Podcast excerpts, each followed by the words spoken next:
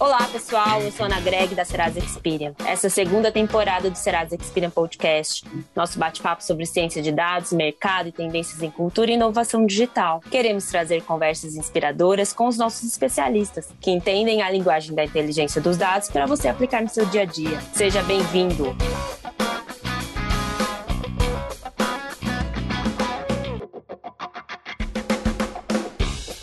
Trabalho remoto, novas tecnologias, reinvenção, inovação. Essas foram algumas das estratégias adotadas pelas pequenas e médias empresas para sobreviverem e alavancarem seus negócios durante a crise econômica provocada pela Covid-19. Sobre os desafios enfrentados e o que podemos esperar para as pequenas e médias empresas no futuro pós-pandemia, eu converso com duas referências do setor: a diretora de pequenas e médias empresas da Serasa Experian, Fernanda Monerá, e o economista-chefe Luiz Rabi, também da Serasa. Tudo bem, Fernanda? Tudo bem, Ana. Um prazer estar aqui para bater um papo com vocês hoje. Prazer todo meu. Tudo jóia, Rabi? Tudo bom, Ana? Oi, Fernanda. Como é que vai? Tudo certo? Tudo, Tudo certo. certo. Então, tá bom. Tudo certo também. Fer, conta pra gente como que as pequenas e médias empresas conseguiram identificar novas oportunidades e garantir a continuidade dos negócios nesse cenário tão instável de pandemia. O que, que você acha que veio para ficar? Olha, Ana, acho que muita coisa veio para ficar, hein? Mas quando a gente pega aí em retro retrospectiva, né, assim que começou a pandemia,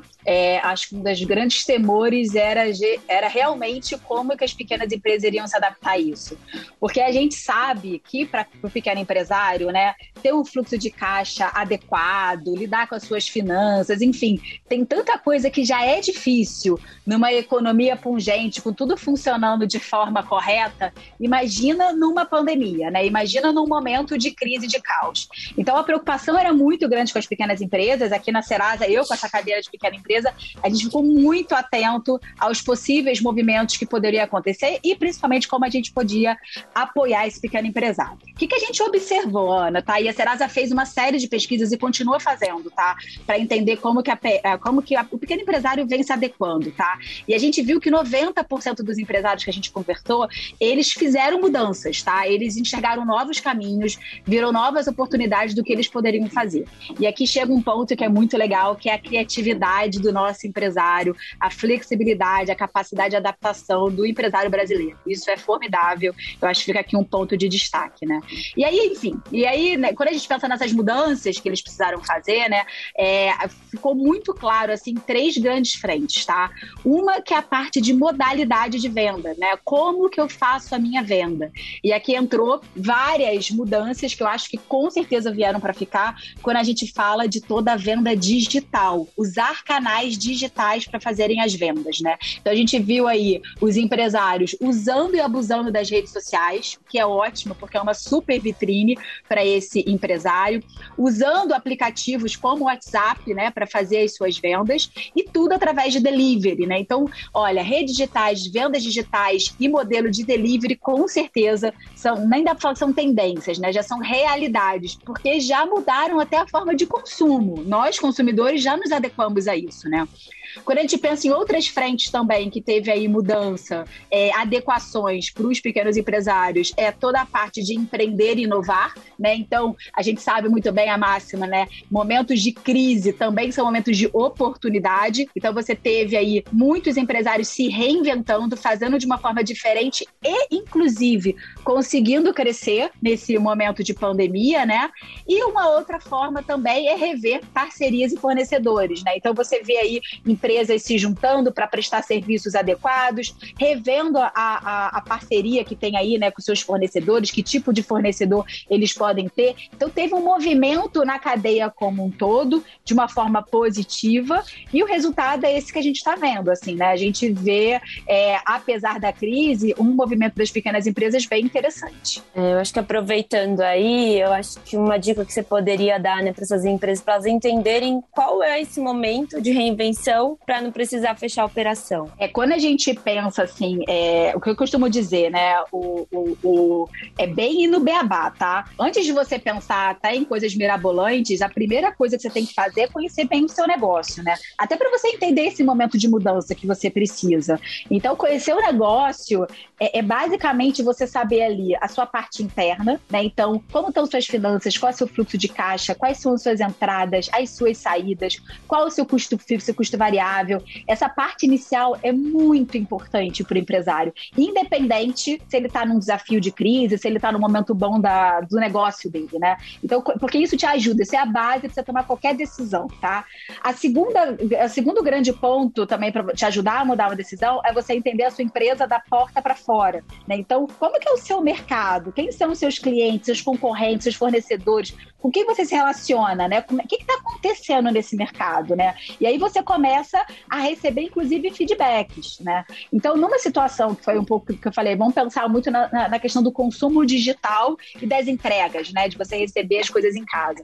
Não dá para falar que isso é mais uma tendência, isso já é uma realidade. Então, se você entende o seu mercado, se você entende o seu cliente, o que seus concorrentes estão fazendo, você vai se adequar a isso de uma forma rápida, né? E o importante é a rapidez da adequação também, né? Eu acho que uma coisa que a gente aprendeu também aí, pequenas e grandes empresas, né? A gente pode falar até aqui pela Serasa também, né? É como a gente precisa se adequar rápido, né? A gente precisa ter uma resposta rápida. E isso é super importante. Então, entender o seu negócio, entender o seu mercado, ficar atento às tendências e tomar decisões rápidas, né? E os movimentos podem ser simples, né? Você não precisa fazer grandes mudanças. Faz um movimento simples, começa a testar, deu certo, amplia, né? Essa seria a minha grande dica aí para os empresários, Ana. Tá. E, Rabi, com esse um ano e meio já de pandemia, como que fica a retomada econômica das PMS?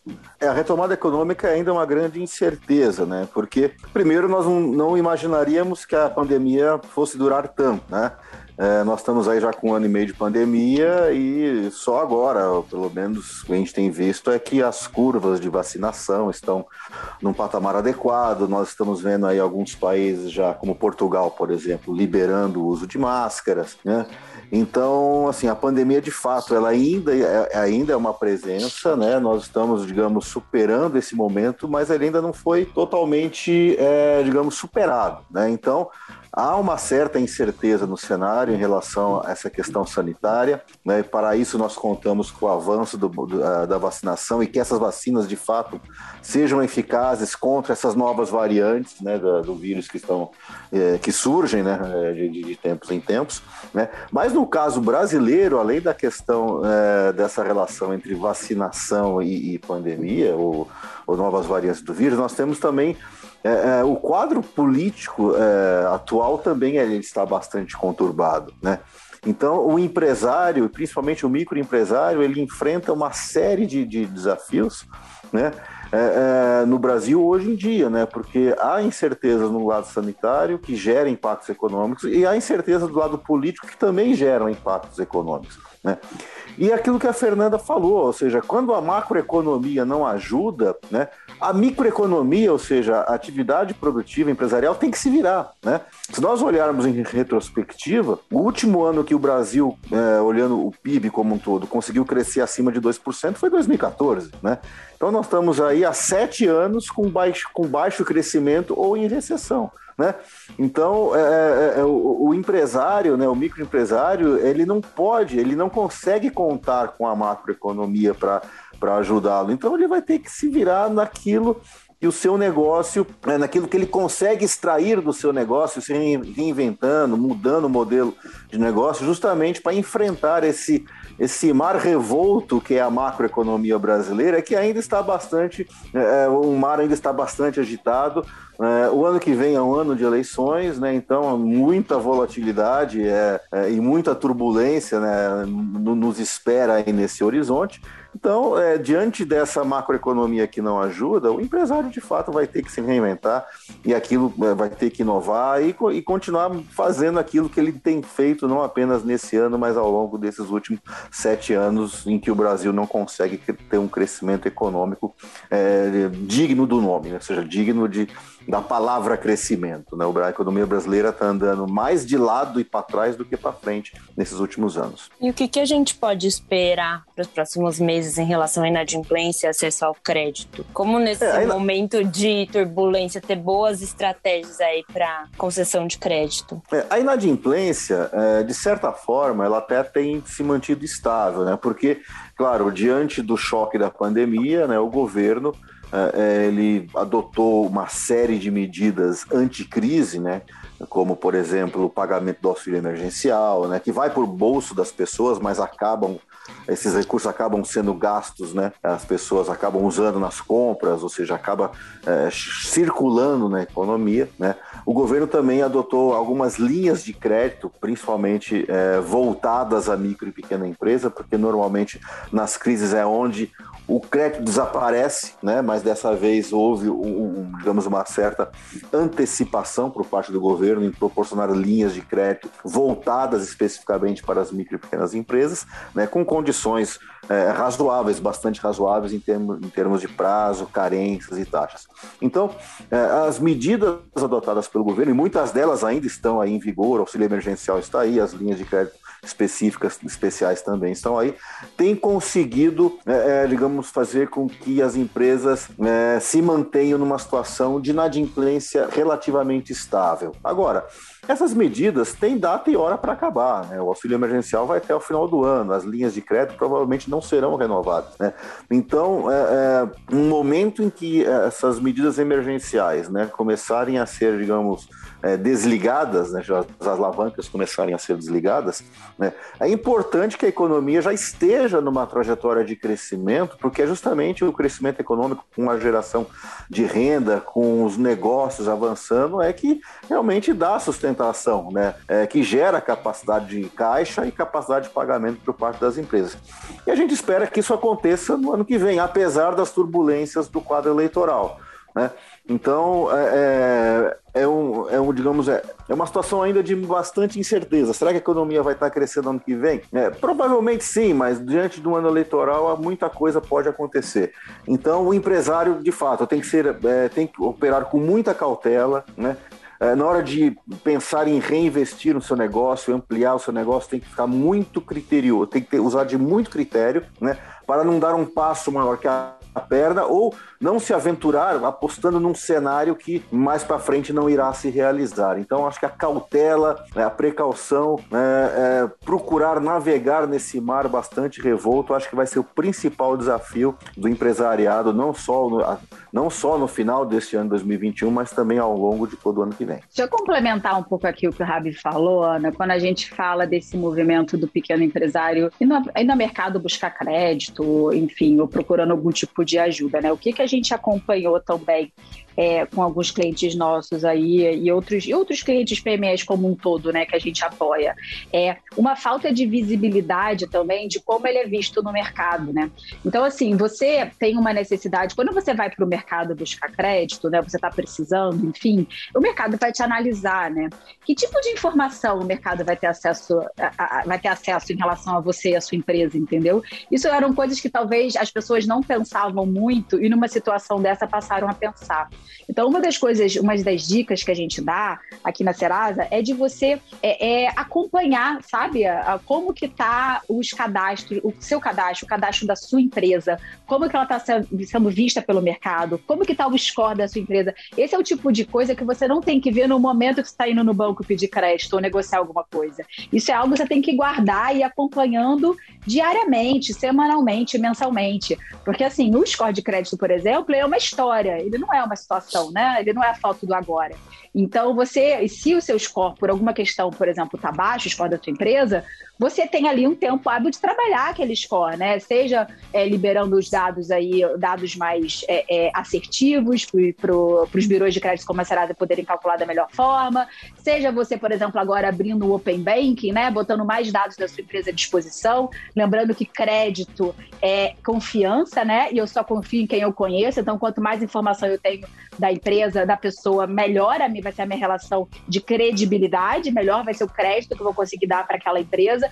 Então, esse, esse olhar também cuidadoso de monitorar a sua empresa é super importante, né? Aqui na Serasa a gente tem é, é, produtos gratuitos, serviços gratuitos e serviços também pagos, mais premiums, onde a gente te apoia você ter acesso a essas informações e até monitorar e gerar alertas quando tem algum tipo de alteração no seu cadastro, sabe? Isso é bem importante e a gente só pensa nisso quando passa por algum problema, sabe? Então fica aqui também uma dica aí para os empresários. Tá. E, Fer, até puxando o gancho no que você estava falando, uma última pesquisa da Serasa Experian revelou que 5 em cada 10 PMEs brasileiras identificaram o crescimento da inadimplência de seus clientes. Como que as empresas podem recuperar o dinheiro e manter esse fluxo de caixa aí nesse momento tão desafiador? É, a inadimplência começa sempre no momento de dar o crédito, né? Então, ali no momento que você vai decidir dar o crédito, você está assumindo um risco, você calcula um risco em relação àquela pessoa.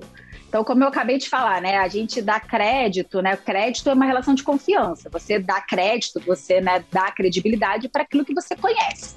Então, é, né, se você tem um cliente na sua empresa de anos e você já sabe qual é o comportamento de pagamento dele, você sabe que ele pode até atrasar, mas ele vai atrasar no máximo ali cinco dias. Então, você já conhece bastante. Então, a sua tendência é assumir mais risco com este relacionamento, né? Então, você vai liberar um pouco mais de crédito, vai parcelar em mais vezes, enfim. A questão, geralmente, que acontece é quando você tem a primeira a dificuldade, né? Vou pegar assim do, do empresário, é aquele primeiro relacionamento, né? A pessoa lá, o cliente chega na sua empresa para fazer uma compra e você não tem nenhum histórico dela, né? Então, nesse momento, é, o que a gente recomenda é você conseguir ter acesso ao máximo de informação possível que te ajude a medir o risco que você quer tomar com aquela, com aquela relação comercial, tá? E aí, a, a gente aqui na, tem os relatórios de crédito, né? Tem os scores de crédito, os modelos de propensão então, a Serasa tem uma série de ferramentais que podem te apoiar nessa análise ali daquele primeiro relacionamento, sabe? Onde você vai ali acreditar um risco, né? Um determinado risco para aquele cliente que você está se relacionando. É, independente disso, né? A inadimplência pode vir, ou seja, o não pagamento. E pode vir tanto daquele cliente seu de anos que nunca deixou de pagar e por qualquer razão do mundo pode passar a ter algum problema e não te pagar, como pode acontecer também com esse cliente que você teve seu primeiro relacionamento né? E aí a gente vai para uma outra frente. Então, nessa que eu estava falando, é você ter muito cuidado com a sua entrada na esteira, sabe? Na sua esteira de crédito. Como que você é criterioso e, criterioso de forma inteligente, tá, Ana? Porque também, assim, não quer ter risco de crédito, é só não dar crédito para ninguém. Quer ter risco zero? É só não dar crédito para ninguém. Então você, na verdade, tem que ser inteligente. Tem que dar o máximo que você consegue com o mínimo de risco possível. É aqui que a Serasa entra para ajudar bastante nessa inteligência, tá? Então, beleza. Sua esteira ali, você tem que ter essa inteligência para entrada. Entrou na sua esteira, não deu certo, por algum momento, por alguma situação, o cliente ficou inadimplente, a gente vai para a esteira de cobrança, tá?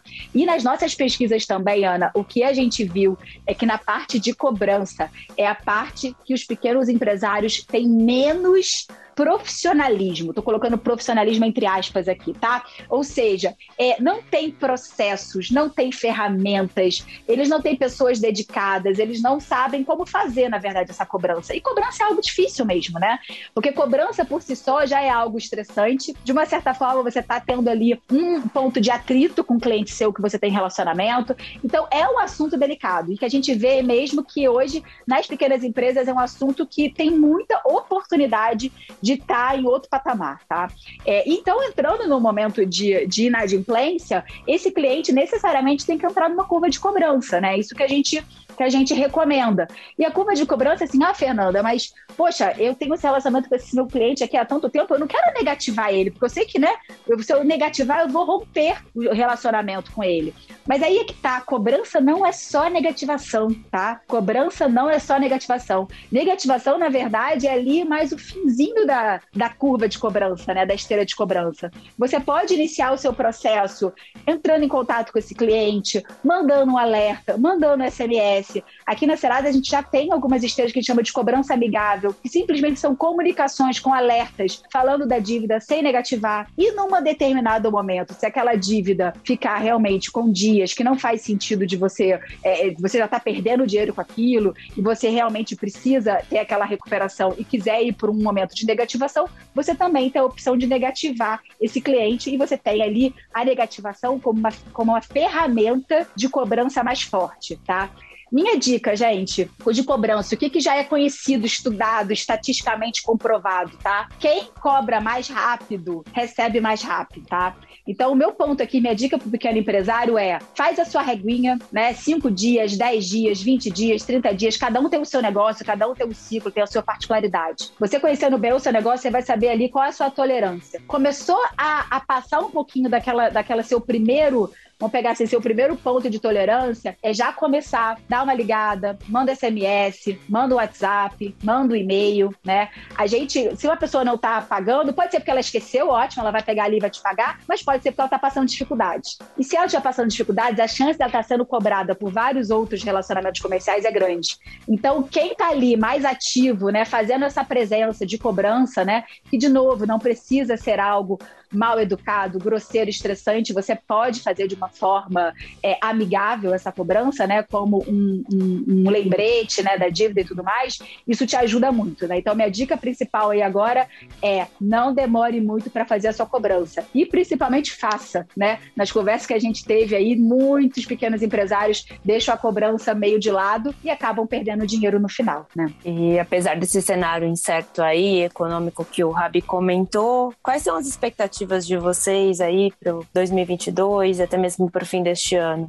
Olha, olha, o que a gente tem visto aqui na Serasa com as nossas relações com as pequenas empresas, e aí, né, é, é, e aqui eu tô falando de, de pequenas e médias, né? Não tô falando tanto das micros, tá? A gente está vendo um movimento interessante das empresas, assim, de, de, de aumento mesmo de demanda, principalmente é, no segundo trimestre desse ano ali, né? A gente viu que deu realmente uma retomada boa no consumo. A nossa expectativa é que aí com a, o avanço das vacinas, né, e principalmente com todo esse ajuste e reinvenção das pequenas empresas, né, é, que se adaptaram, que conseguiram, enfim, se inovar, que colocaram ali é, é, é, investimentos, né? Eu acho que um ponto que é legal também falar, Ana, o que a gente viu nas pesquisas é efetivamente uma necessidade de investimento em tecnologia dos pequenos empresários, sabe? Seja tecnologia para vender mais, para vender remotamente,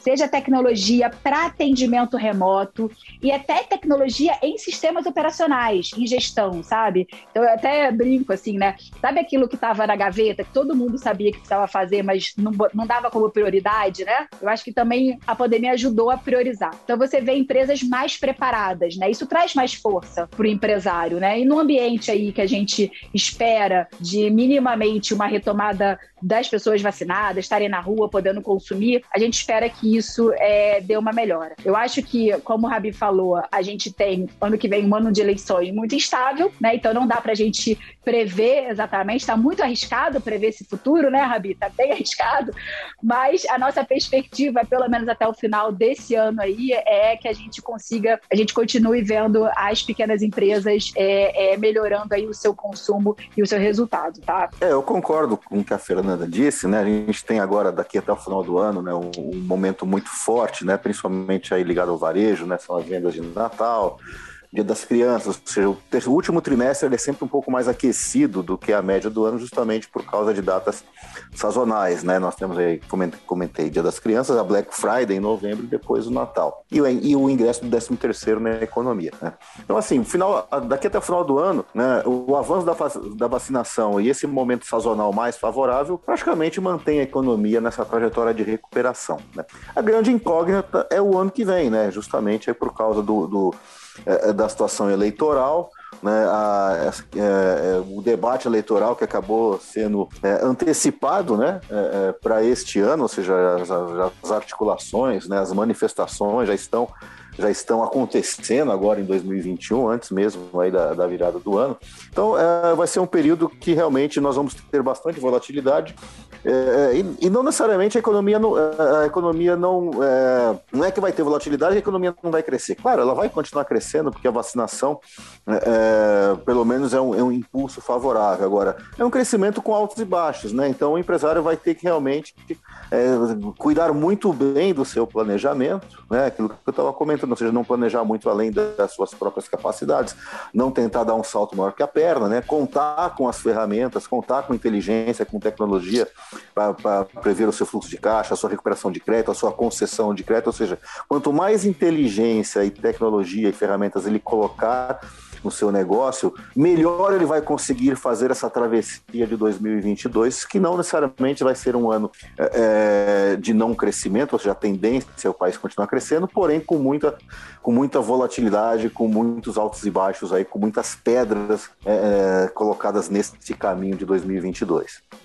Abi e Fernanda, nosso episódio está chegando ao fim. Vocês gostariam de acrescentar mais alguma coisa? Olha, eu acho que da minha parte é basicamente isso, ou seja, é, real, é, ressaltar essa necessidade do empresário de continuar é, é, tendo essa cautela, utilizar as ferramentas, focar muito mais no seu negócio do que ficar esperando que algo na macroeconomia pode acontecer, que vai, que vai salvar o seu negócio, ou seja, que, que pode ser um, um drive importante de crescimento. Não, a macroeconomia vai ser mais ou menos aquele feijão com arroz, não tem muita novidade é, saindo desse. É, é, dessa, dessa situação, então ele tem que realmente focar muito mais no seu negócio e contar com as ferramentas que a própria Serasa Experian coloca à sua disposição. É, acho que o ponto do Rabi é perfeito, assim, né? Eu acho que meu ponto de reforço aqui seria é, pegar, acho que essas lições aprendidas, né, num, num, momento tão difícil que a gente viveu aí no, no ano passado, que ainda vive, né? É, mas a gente teve tanto aprendizado, né? Tantos tantas coisas que a gente conseguiu melhorar, né? E para o empresário, enfim, essa questão de se reinventar, de efetivamente focar no investimento em tecnologia, sabe? É pegar tudo isso que tornou ele mais forte e continuar nesse caminho, continuar trilhando esse caminho de investimento, de inteligência, de ferramental, de atenção ao mercado, de se adaptar rápido às necessidades dos seus clientes, sabe? Ter essa leitura de mercado, então, essa, essa seria a minha dica, sabe? Continuar todas essas lições aprendidas que a gente teve nesse último ano é, e confiar mesmo aí no seu negócio, né? Que é, é, o ambiente onde a gente tem controle, né? É a máxima aí que a gente aprendeu na pandemia também. É focar naquilo que a gente tem controle. E o empresário dentro da, do seu negócio é onde ele tem mais controle, onde ele sabe gerenciar, ele sabe o que fazer, focar nesse bom trabalho que com certeza o resultado vem. Per, Rabi, foi um prazer tê-los aqui conosco. Muito obrigada. Obrigada a você, Ana. Obrigada, Rabi. Olá, muito obrigado, Fernanda, obrigado, Ana, e obrigado a todo mundo aí que está nos acompanhando.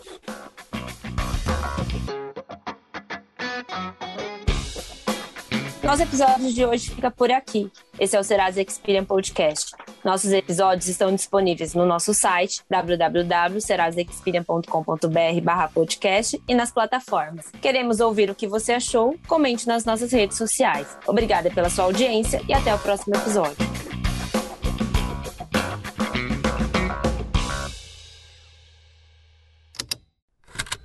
Esse programa foi produzido pela Estalo Podcasts.